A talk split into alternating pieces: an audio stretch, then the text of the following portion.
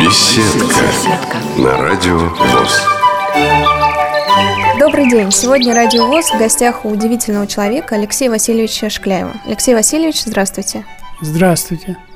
Во время подготовки к передаче, признаюсь, я несколько раз перечитывала вашу краткую биографию и не могла найти одну или пару должностей, которые бы вы занимали и которые бы на 100% вас характеризовали. Если сказать инженер, то тогда мы забудем про вашу литературную деятельность. Если сказать реабилитолог, то тоже будет неверно, да, не полностью охарактеризует вас.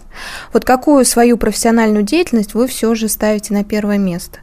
И чем больше всего гордитесь в жизни? Какой работой? Ну, я думаю, что вот так вот однозначно ответить на этот вопрос непросто, да? Потому что любая профессия, любая деятельность, она переплетается с реальной жизнью.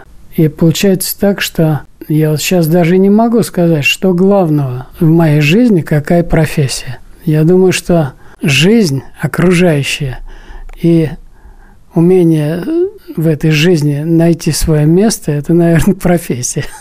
Можно так назвать или нет? Я думаю, можно. Но ведь э, с чего-то вы начинали а, и как-то попали в ВОЗ. Вот расскажите об этом периоде жизни своей, именно как познакомились с э, Всероссийским обществом слепых. Ну, когда у меня случилось со зрением вот несчастье, то есть начались проблемы, причем так довольно интенсивно все это шло, то есть снижение зрения – но в результате сосудистого какого-то воспалительного процесса я служил тогда в армии инженером, и много приходилось работать с документами, с чертежами. И когда я вдруг почувствовал, что уже я не могу элементарно посмотреть, что на чертеже, на листе бумаги, то уже пришлось расстаться с этой первой профессией, профессией военного инженера. Да. Но строительство мостов и тоннелей – моя специальность. Я считаю, что она как-то переплетается вообще с тем, что существует и в живом человеке. Если, например, в мостах и в тоннелях основной расчет конструкции производится по таким показателям, как прочность, выносливость и устойчивость, то, наверное, это можно в какой-то степени перенести на живого человека. То есть, если человек прочный – то есть выдерживает нагрузку. Если он выносливый, то есть может работать под нагрузкой длительное время. И если он устойчивый, то есть не гнется и не смещается куда-то под воздействием нагрузки, значит, он будет жить. Ну и получается так, что если была любимая профессия вот, э, строителя, ну, достаточно сложных таких элементов или систем, как мостовые конструкции, тоннельные, да, то я перенес это на свою вот эту вот жизнь. И когда снял погоны и ушел из этой сферы деятельности, то меня, конечно, заинтересовала вот та система, которая называется Всероссийским обществом слепых. Что я могу в этой системе, ну, с точки зрения своих умений, навыков, знаний применить. И что взять для того, чтобы, ну, как бы выстоять, да. Ну и еще подталкивало желание выжить то, что семья, ее надо было тоже как-то держать, потому что старший сын школьник, младшая дочка полгода, жена не работает временно, потому что ребенок еще требует присутствия матери, да. Ну и мать пенсионерка, которая уже тоже наработалась за свою жизнь. И просто так складывать руки и нянчиться со своим заболеванием некогда было особо. Как-то нормально. Я первую задачу себе поставил – это познакомиться вживую с окружающими людьми, с рабочими, которые рядом со мной, или я рядом с ними сидел за конвейером, с руководством, потом с системой уже – с точки зрения ее структуры и управленческой, и производственной, и социальной. Ну, а так как инженерная подготовка, она предполагает ну, какой-то системный подход к этим вещам, то мне удалось на протяжении многих лет как-то достаточно глубоко изучить что из себя представляет эта социально-производственная структура под названием Всероссийское общество слепых. Алексей Васильевич, а какой это был год? Это год был, вот как раз в 67-м у меня начались проблемы со зрением, а в 68-м я уже снял погоны, да? Начинали как инженер, и из-за проблем да, со здоровьем да. пришлось идти в рабочие. Да, пришлось диплом положить на полочку, права водительские положить на полочку, я имею в виду и мотоциклетные, и автомобильные. Ну и, короче, устроиться учеником слесаря, тогда это так называлось, на УПП, учебно-производственное предприятие номер 10. Это московское предприятие. Но ведь рабочим вы не остались. Не остался, потому что первое время, конечно, когда, ну, такая ошеломляющая ситуация, да, надо было как-то оглядеться, ну, как-то адаптироваться, приспособиться и к своему дефекту, и к окружающей среде, которая уже стала как-то по-другому выглядеть. То есть она была в какой-то степени уже стала враждебной, недоброжелательной. Надо ко всему этому привыкнуть. Поэтому здесь не до удовлетворенности трудом, то есть не до этой проблемы было, а просто надо было как-то немножко оправиться от этого шока, да. А потом, спустя сколько-то месяцев, я понял, что, в общем-то, что-то скучновато, надо как-то голову загружать, да. Ну, а дальше уже пошла биография в этом, во Всероссийском обществе слепых. То есть председатель районной первичной организации ВОЗ, это уже после шести лет работы за станком, да? Вот. А эта работа председателем, она помогла уже как-то э, несколько с другой стороны уже посмотреть или познакомиться с той частью людей, которые там были на учете, но тогда как же вы, расскажите, занялись э, литературной деятельностью? Еще будучи инженером, я как написал статью, ну, по своей работе, ну, назывался «Бескопровой забивки свай», да, и ее поместили в журнал «Транспортное строительство». Ну, и как-то я почувствовал, что если я могу там общаться с пером, с бумагой и как-то свои мысли излагать, потому что журнал-то всесоюзный был, да, ну, и всегда как-то тянуло к этому делу. А в обществе слепых я начал с того, что перелистывая журнал «Наша жизнь», ну, это так, фигурально выражаясь. То есть мне, когда читали журнал «Наша жизнь», ну, я почувствовал, что смогу тоже что-то написать. И первая моя статейка была небольшая о том, как прошли лыжные соревнования, там, где-то на первенство Всероссийского общества слепых, по-моему, так. Потому что лыжи – это мое самое любимое, наверное, занятие, так для души, для сердца. Вот. И я решил написать то, что я хорошо знаю, да. Ну, а потом главный редактор Агеев предложил мне, значит, писать, ну, еще там на какую-то тематику. И вот постепенно, когда я уже чувствовал интерес, что к какому-то вопросу у меня есть, и я его неплохо знаю, то есть у меня есть уже какое-то право на эту тему что-то такое писать. Да, я писал статьи, да, которые публиковались регулярно в журнале «Наша жизнь».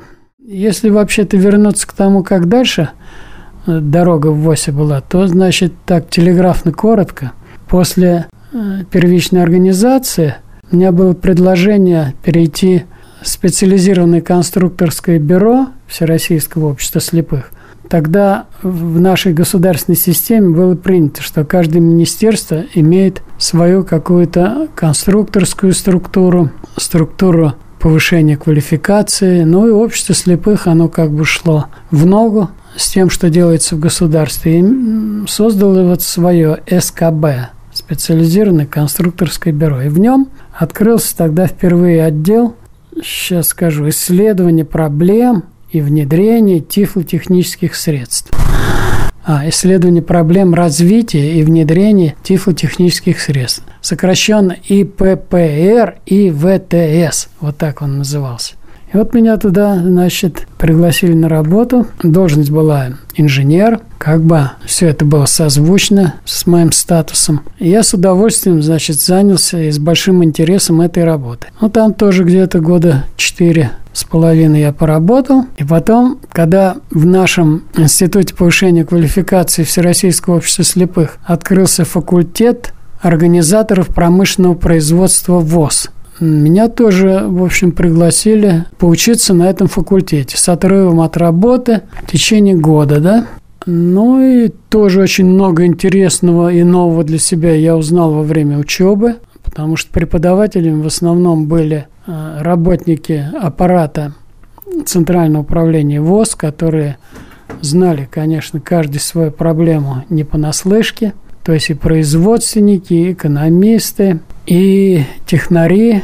В общем, много там было интересных людей, от которых можно было действительно узнать, ну, как бы от А до Я. Вот тогда я заинтересовался проблемами реабилитации как бы в комплексе, потому что технические средства – это только составная часть реабилитационной работы. А вот в комплексе, когда, чтобы это направление дышало полной грудью, нужно обеспечение этой работы и техническое, и кадровое, и психологическое, и педагогическое, и медицинское и бытовое, в общем, всестороннее, да. Отучившись там, я вернулся опять в СКБ, в свой отдел, ну и тут, значит, меня мой начальник Федотов Виктор Иванович порекомендовал, чтобы я был у него заместителем, и директор СКБ согласился, и мы так это дружно взялись за продолжение этой работы. Но, как говорят, покой нам только снится, и через год с небольшим меня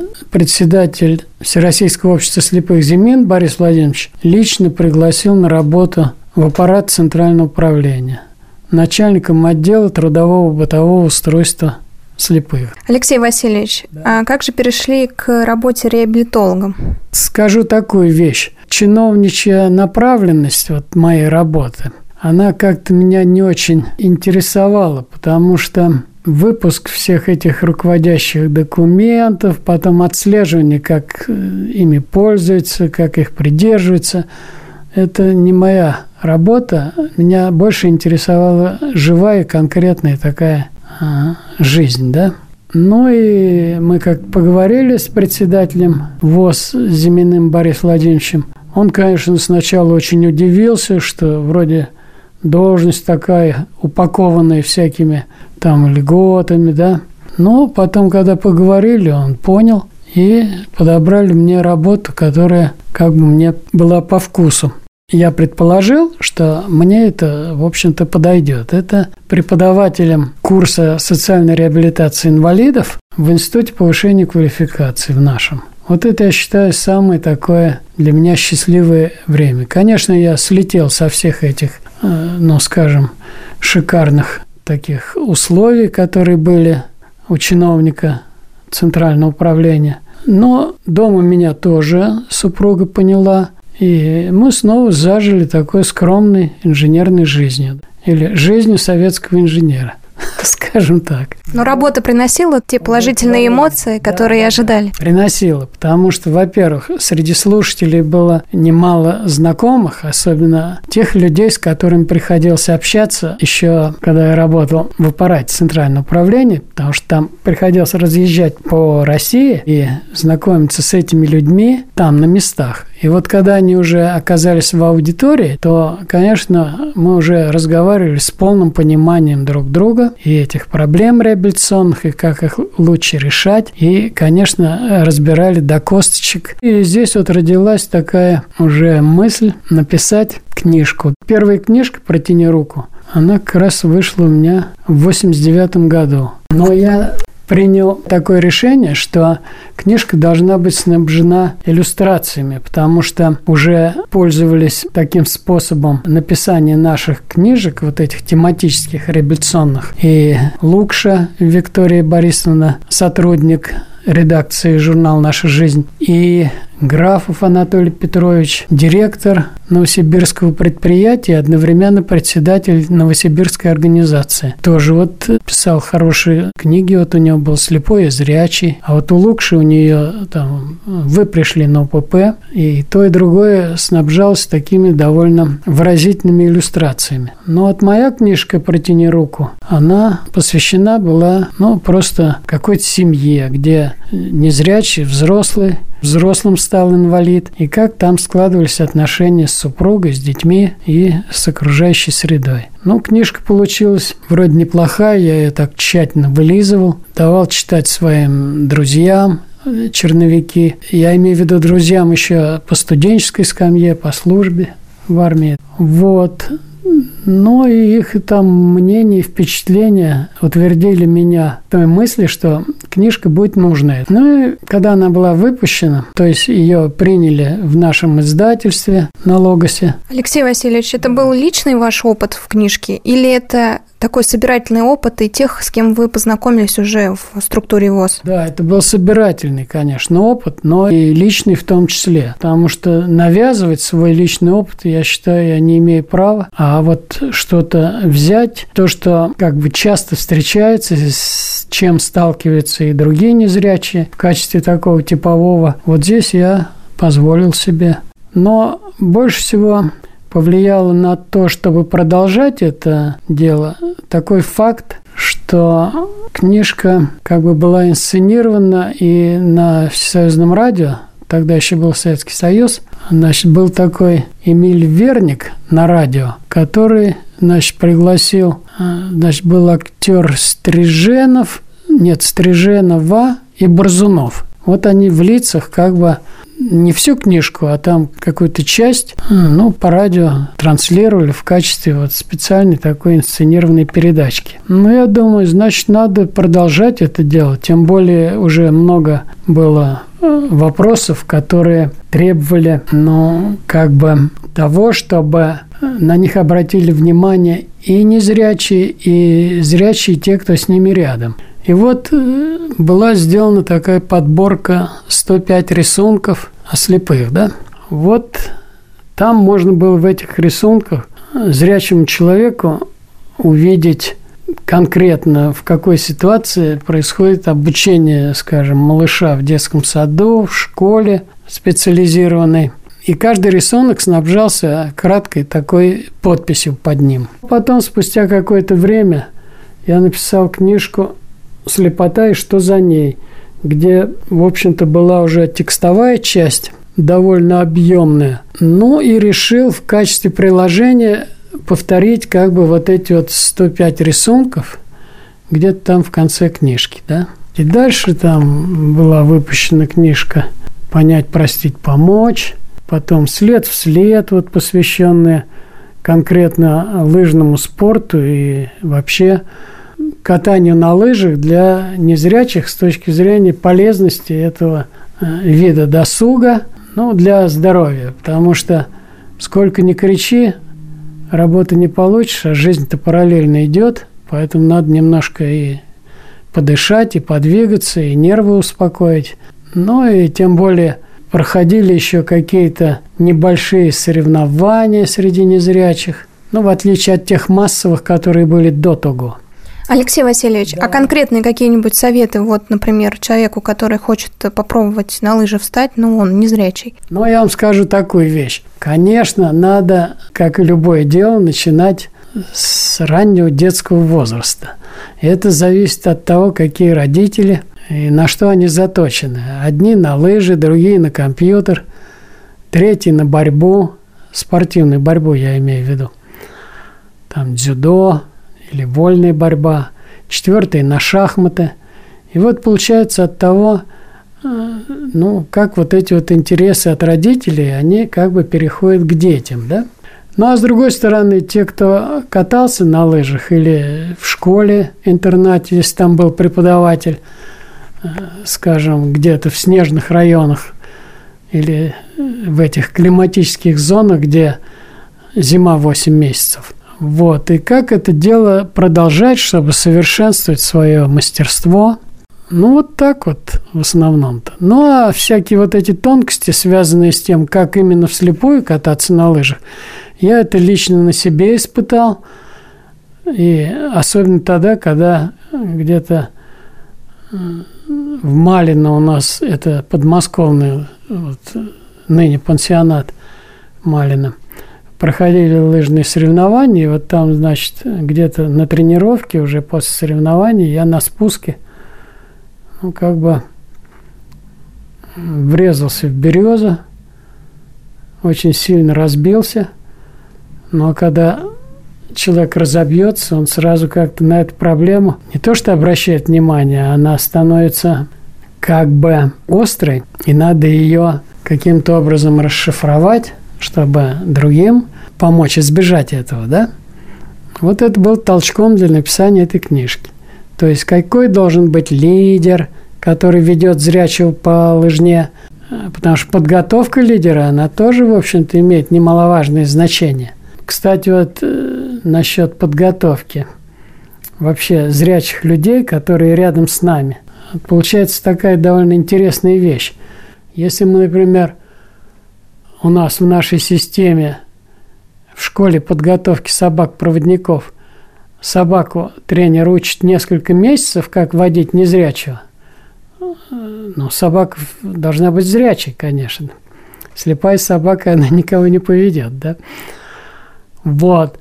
А зрячих людей, которые рядом со слепым в семье или вне семьи, там случайные знакомые или там где-то в поликлинике или где-то чиновник какой-нибудь там в соцзащите, они же чаще всего вообще не знают, с какого боку подойти к слепому человеку, чтобы не нарваться на какую-то на грубость там и так далее. Поэтому все знают, что к лошади нельзя подходить сзади, потому что можно по зубам получить. А вот с какой стороны к слепому подходить, никто толком не знает. Ну, в основном масса, да? И вот как зрячих людей готовить – вот это вот, э, конечно, проблема, она была, есть и, по-моему, остается до сих пор.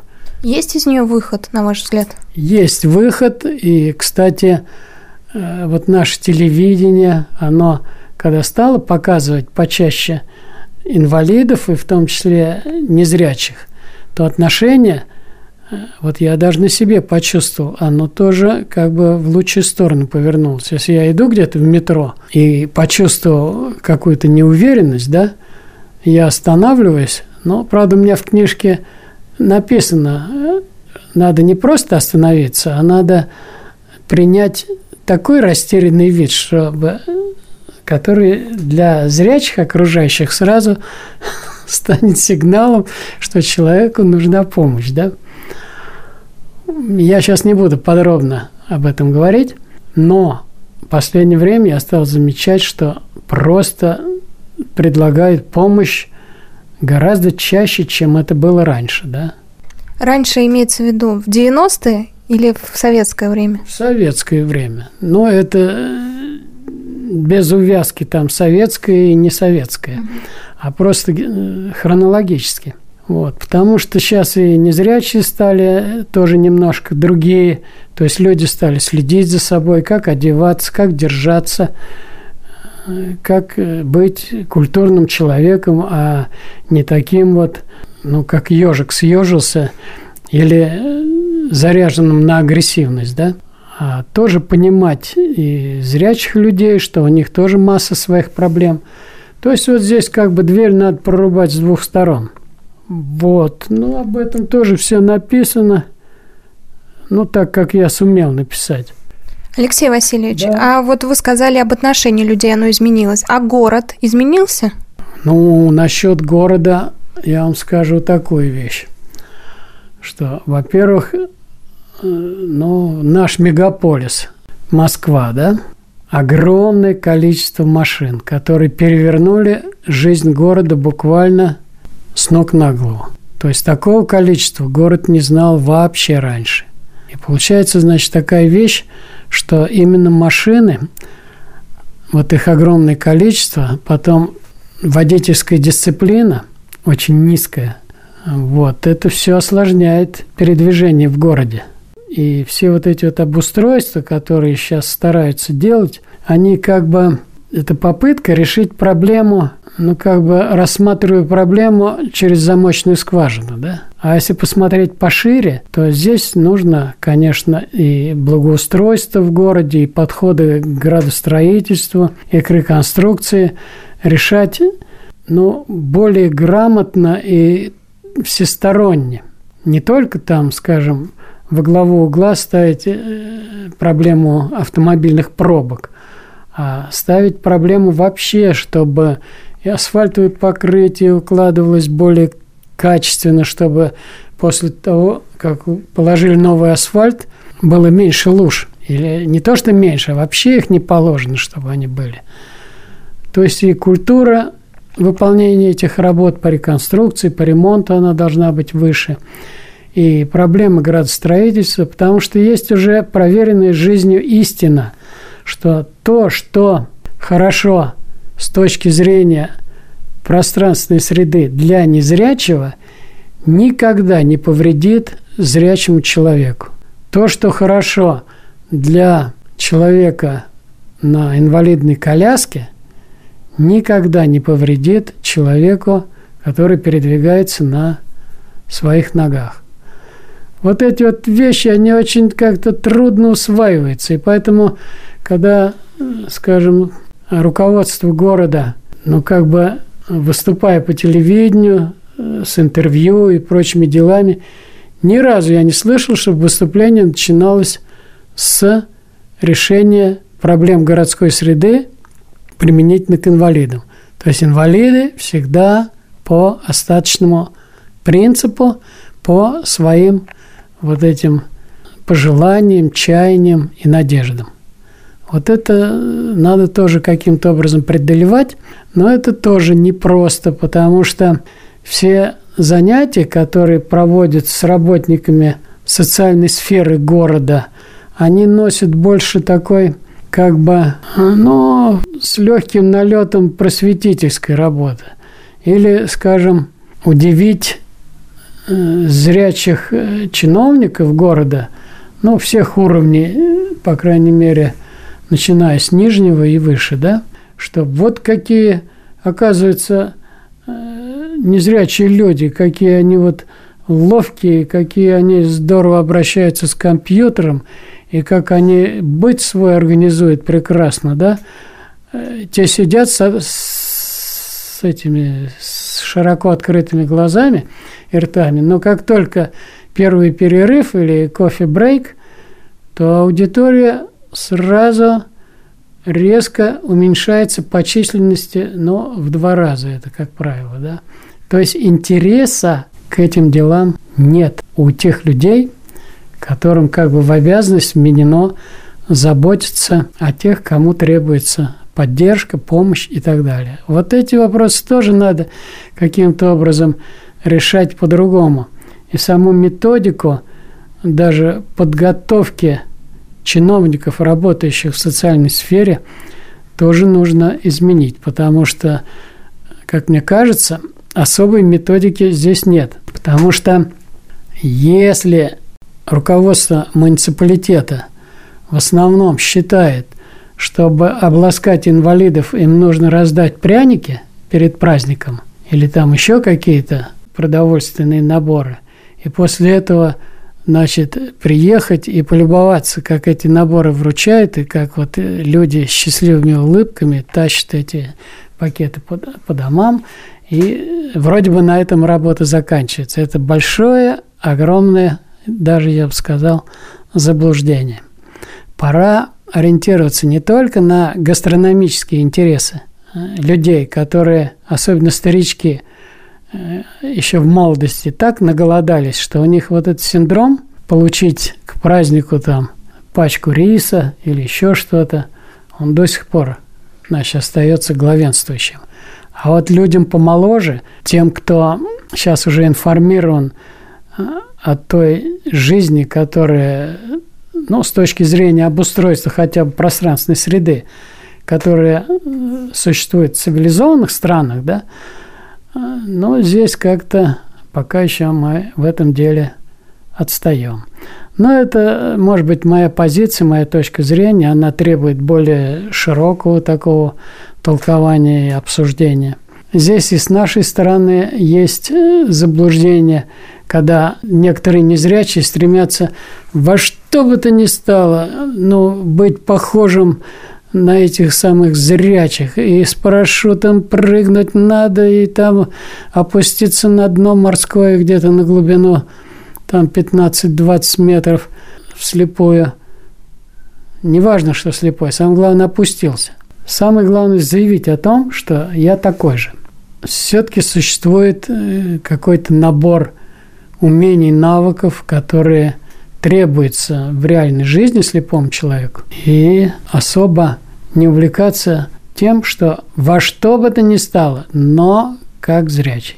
Конечно, мир наш, он визуально организован. Он как бы организован зрячими людьми, под зрячих людей в основном, да. И он как бы, имея в своей среде, обязательно имеет и будет иметь всю жизнь, пока человечество существует на Земле, инвалидов будет иметь то нужно и о них заботиться. Но и инвалид тоже должен знать свое место, как бы, чтобы не быть особо назойливым, потому что есть такая очень тонкая черта человеческая. Люди с недостатками физическими, особенно если инвалидность, которая уродует внешность, но как бы появление их среди здоровых людей, наслаждающихся жизнью – оно раздражает последних. И это тоже надо учитывать, да. Читая книги, э, всегда чувствуется, что вы за то, чтобы реабилитация людей, которые ослепли с детства, и те, которые ослепли уже, ослепли уже во взрослом возрасте, была различна. Правильно ли я понимаю? Она должна быть не различна, она должна быть по проектам или по программам реабилитационным иметь некоторые отличия, потому что Бывает так, что то, что предлагается в реабилитационных центрах в наших, ну, в Волколамске, в Бийске, да, оно как бы по одной программе практически строится, да, а там же приезжают люди, вот и те, и другие. И вот одним бывает скучно на этих занятиях, а другим бывает неинтересно на каких-то других занятиях, да.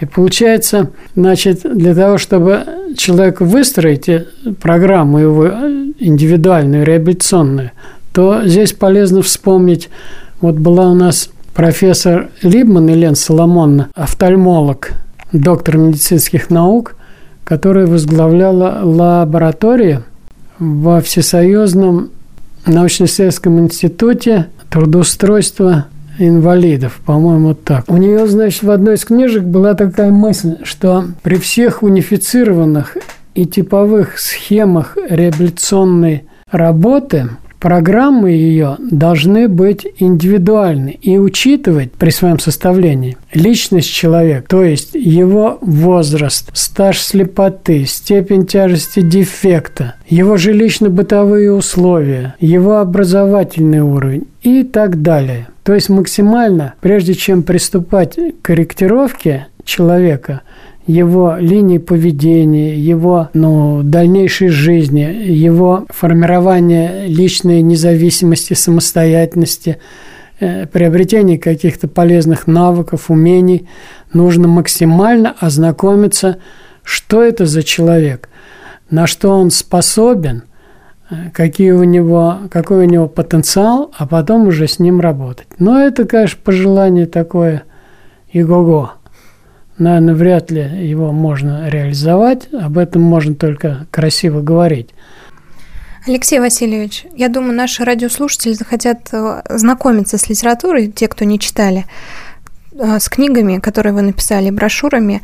В, например, российской библиотеке для слепых можно найти эти книги?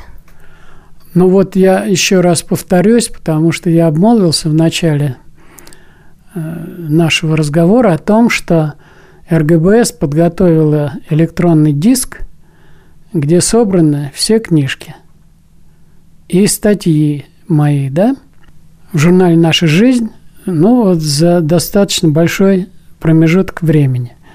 Конечно, что-то устарело, с точки зрения нынешних информированных и очень быстрых людей, которые живут на скорости, как было тут в одной статье в журнале. Статья под названием «Жить на скорости». Скорость – это хорошо, но это не значит, что это панацея. Поэтому в старом увидеть, я имею в виду в старом материале, увидеть что-то новое, подглядеть, да, это, в общем-то, всегда неплохо. Вот, например, в одной из статьи, в одной из статей, который написал руководитель занятий по ориентировке Бийского центра. Давнишняя статья. Там есть одно словосочетание, которое меня ну, как-то еще раз, ну, как бы мне понравилось, ну, приласкало мой слух. При переходе улицы не надо рассчитывать на белую трость, что это стопроцентная ваша безопасность.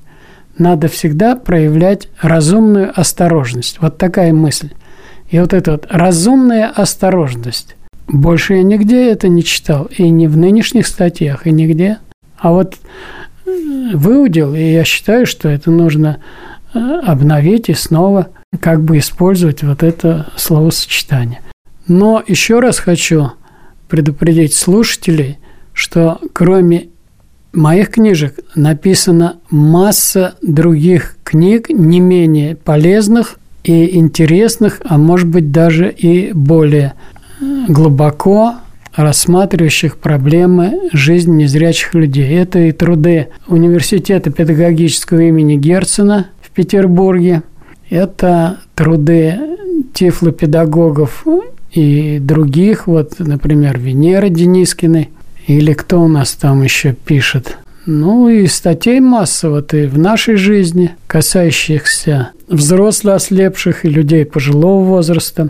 А вот малышня, конечно, она требует тоже особого и очень глубокого профессионального внимания и подхода. Так что везде надо копать, искать, обязательно можно найти ответы на свои вопросы. Чем, на мой взгляд, отличается, отличаемся мы, взрослые ослепшие, то есть ослепшие в самостоятельном возрасте, и те, кто не видит с детства, и кто шел вот своим путем, или кого вели по жизни, сопровождали родители, специализированный детский сад, школа-интернат, и дальше уже студенческая среда и так далее. Значит, вот те, кто, к несчастью, родился незрячим или ослеп в детском возрасте, проходя вот этот вот путь взросления и обучения в школе, вот на мой взгляд, это люди, которые умеют, заканчивая школу, умеют работать с книгой, умеют учиться – которые умеют работать с информацией, и поэтому успешность их обучения в ВУЗе, она, ну, когда предопределена предыдущим периодом жизни, то есть вложена э, преподавателями, воспитателями, руководителями тех кружков, э, развивающих э, и творческие способности, и интеллектуальные, сделано очень много. Было бы желание. Вот яркий пример – депутат Смолин. Настолько раскрученный человек чувствуется э, очень добрая и очень грамотная педагогическая рука э, над малышом Смолиным, который вот, был незрячим с раннего детства. И человек достиг просто уникального, э, я бы сказал, профессионализма вот, в тех публичных своих выступлениях и в той роли депутата, которую он играет уже, ну, давно уже, ну, не один десяток лет, скажем так, да. Вот, поэтому получается такая вещь, что вот это формирование без опоры на зрение с раннего детства и активизация вот этих механизмов, которые компенсируют этот недостаток, и доведение их, ну, я даже не побоюсь сказать, в некоторых моментах до совершенства, это не значит, что человек может вот в этом нашем жестком окружающем мире найти свое место, потому что вот этот вот талант, эта подготовка, они иногда даже э, пугают работодателя. Возьмешь этого умника на работу, а потом с ним наплачешься. Но пусть это э, звучит, э, ну, может быть, в какой-то степени цинично, но это жизнь. И поэтому, если берут незрячего на работу, и он, получая зарплату меньше своего зрячего коллеги, там, в два раза или в полтора раза – это дискриминация, да? Но корни этой дискриминации, они гораздо глубже, чем вот мы их ну, знаем, определяем, и гораздо больше у них причин, э, которые мы могли бы, скажем, раскрутить. С другой стороны, взрослые ослепшие, которым нужно перестраиваться со зрячей жизни и как бы пытаться перейти на жизнь вслепую очень непросто. И никогда, правда, есть такое выражение, не говори никогда, никогда, или никогда не говори никогда. Но по большей части вот взрослый ослепший, он может быть, ну, администратором, командиром каким-то, э, высоким начальником, но это не значит, что он в личном плане свои личные квалификации, в своей деятельности, в своей повседневной жизни реабилитирован, но по такому направлению, как работа с информацией или личный уровень индивидуальной работы с информацией никогда не сравняется, опять я сказал никогда, но прошу прощения, ему трудно сравняться с человеком, который умеет ну и по Брайлю, э, скажем, быстро записать и быстро найти э, материал среди, скажем, огромного количества этих брайльских э, записей. И с компьютером, который вот человек, ну, скажем, просто на «ты» с компьютером. И в интернете свободно общается, и быстро, на скорости, вот как по выражению одного из авторов журнале «Наша жизнь». Вот. Поэтому э, здесь, конечно, соревнования никакого, э, наверное, даже и не стоит устраивать, но понимать друг друга, э, свои возможности и как бы сопоставлять их с возможностями другого человека, так, чтобы это было объективно, мне кажется, об этом никогда не надо забывать. Алексей Васильевич, я вас благодарю за беседу. Угу, спасибо и вам. Напомню, что мы беседовали с Алексеем Васильевичем Шкляевым. С вами была Елена Класенцева. До новых встреч в эфире Радио ВОЗ.